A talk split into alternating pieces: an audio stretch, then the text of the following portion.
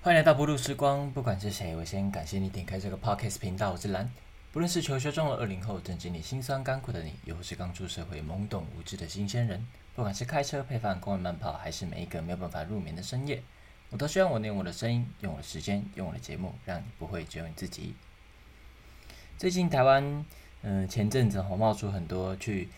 柬埔寨，呃，不管是工作也好，或是被骗去也好的人出现哦。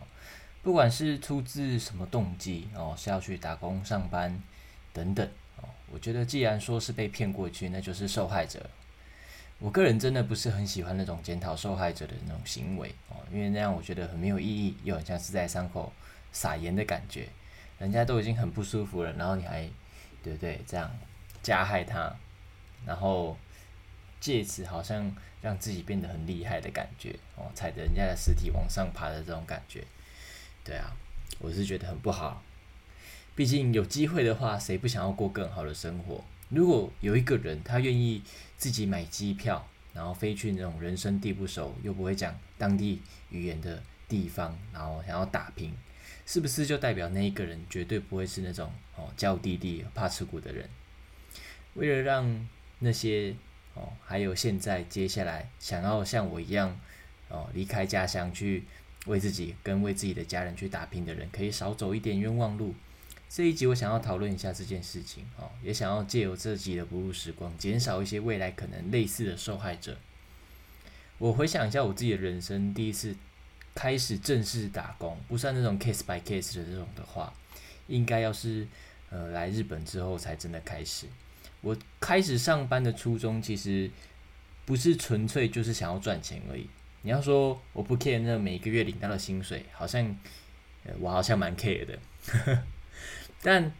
我真正就是最主要的那种主线任务的目的，还是想要练习我日文的口语，然后顺便体验一下在国外上班的感觉。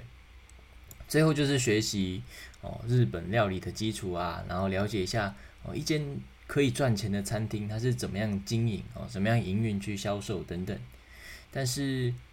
我要开始就是真的去上工打班前哦，也是犹豫了很久了，因为我以前就一直听说，不是一直听说，就是其实各方灌输给我的观念就是学生要尽好学生的本分，就是好好读书哦，好好就是学课业里面的事情，而不是花时间去赚钱去打工。所以我真的就天人交战了很久了，我是不是真的要用打工来填满我空余的时间？话说回来，我第一份打工是到京都没多久的时候，然后开始觉得哦，我的语言应该是可以跟当地的人哦有一点点流畅哦，虽然有时候可能卡卡，但是我们是可以做到简单的 communication，所以我才开始就是慢慢从不管是 Apple Apple 上面也好，或者是从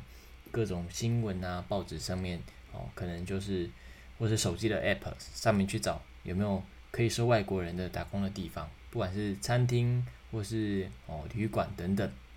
我就希望我一一边可以发挥我的长才哦，就是我会讲两种语言的这件事情，然后一方面就是想要贴近日本的生活，所以我主要都是找服务业。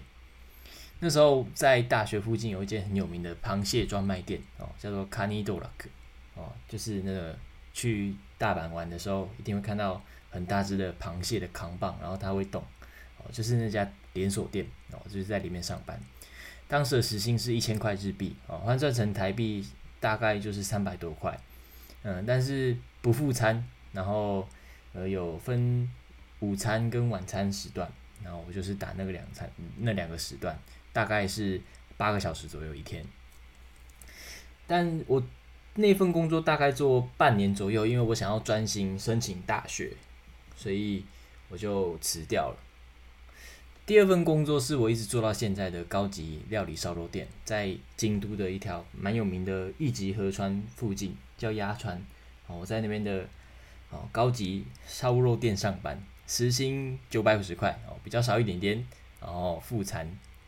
两份工作其实都给我蛮多东西的啦，不管是经验也好，然后我是不是真的有学会怎么煮饭，然后日本料理的基础是什么，然后。遇到很多人，然后有很多不一样的哦，各个阶层的人哦，都给我学习很多。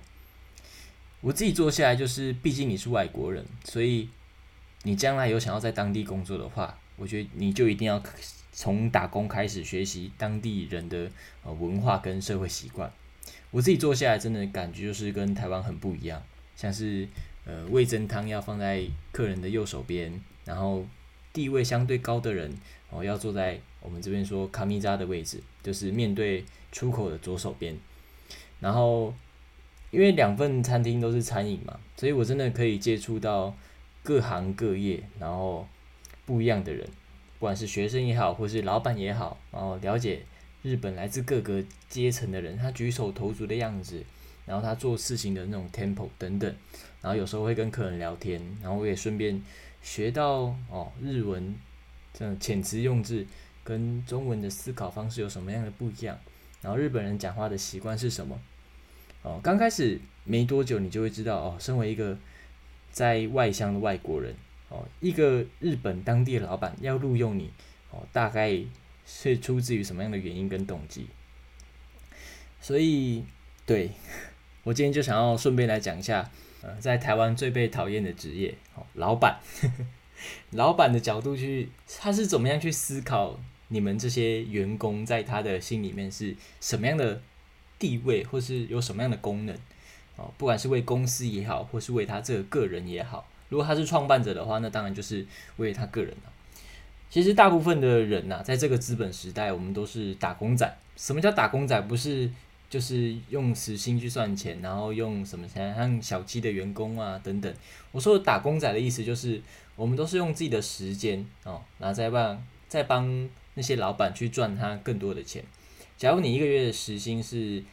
呃，这你一个月的月薪是三万块哦，然后他就希望你在那一个月里面赚到为公司或是为他这个人赚到比三万块更多的钱，所以就他的角度来说，这是一种投资。如果你今天相信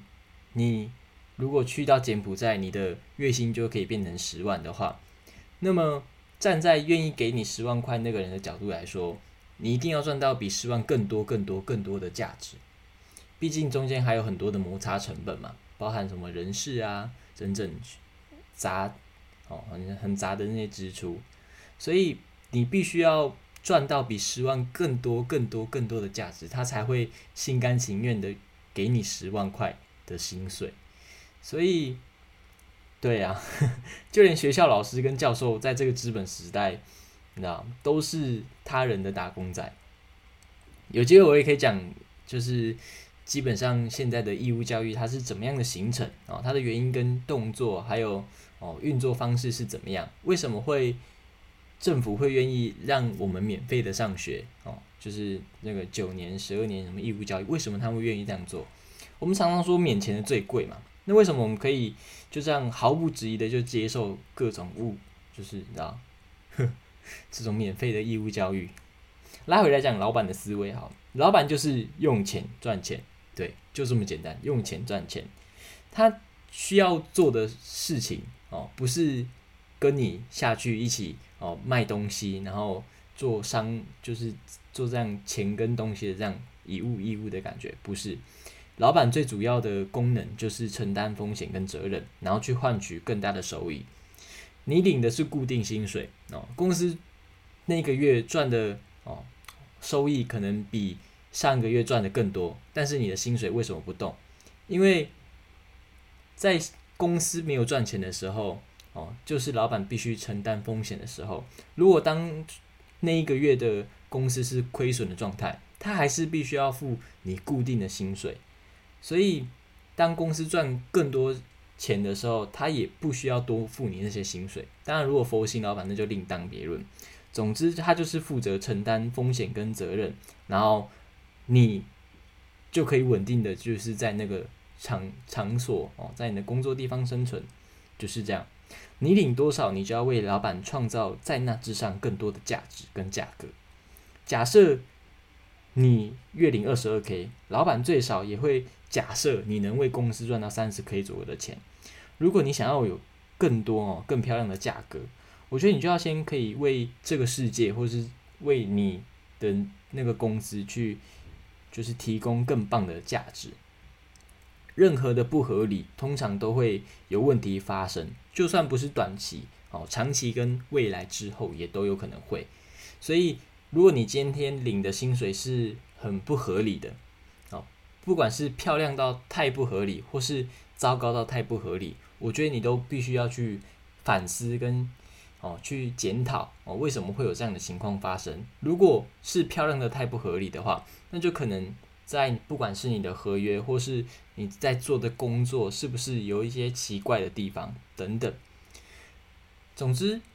哦，你想要有漂亮的价格，你就要先要漂亮的价值。如果你没有办法先追求价格的话，那就先让自己的价值变得更好、更棒。所以，如果你想要在外地打工的话，你就必须要先让那个地方的老板哦知道，你可以为他公司带来更。带来怎么样的收益哦，跟怎么样的愿景？那些东西可能不只是不不是马上的啊。假如我今天去日本的外商公司上班啊，为什么他要用台湾人？你觉得台湾的未来经济会是怎么样的变化啊？会不会有市场等等啊？你就必须要去回答这个问题啊。为什么你想要在日本工作？我是为什么想要在柬埔寨工作？我觉得如果你没有办法。为自己或是为别人去好好回答这个问题的答案的话，我觉得就是先思考，然后知道自己的定位跟方向在哪里，然后再决定往哪个方向去前前进跟行动。总之这一集就想告诉各位，嗯，我们就是先让自己变得更好的人，好像在每一集的不入时光最后都会像这样超级正能量，就是先让自己变得更好的人，就是我觉得。嗯，该做的事情就认真做，然后把想做的事情做完，然后勇敢冒险。我觉得那比完美更重要。我们让自己很漂亮的价值啊，你够好就不会有人不要你。就是我一直都这样告诉自己。所以，嗯，不要去奇怪的地方工作哦。然后，如果有一人要开出很漂亮的薪水给你，但是你自己知道你。并不是真的很值那样的薪水的话，就要先多想一下，或是多跟其他人沟通。嗯，为什么你愿意花这样的薪水在我身上？哦，每个月我可能可以领五万块，为什么？哦，是我可以为公司赚到十万块的价格吗？等等啊。所以，嗯，命里有时终须有，命里无时莫强求。我们就，嗯，走一步算一步，然后，认真活在现在，哦，然后努力看向未来。这里是不露时光，我是蓝，我们下期见，拜拜。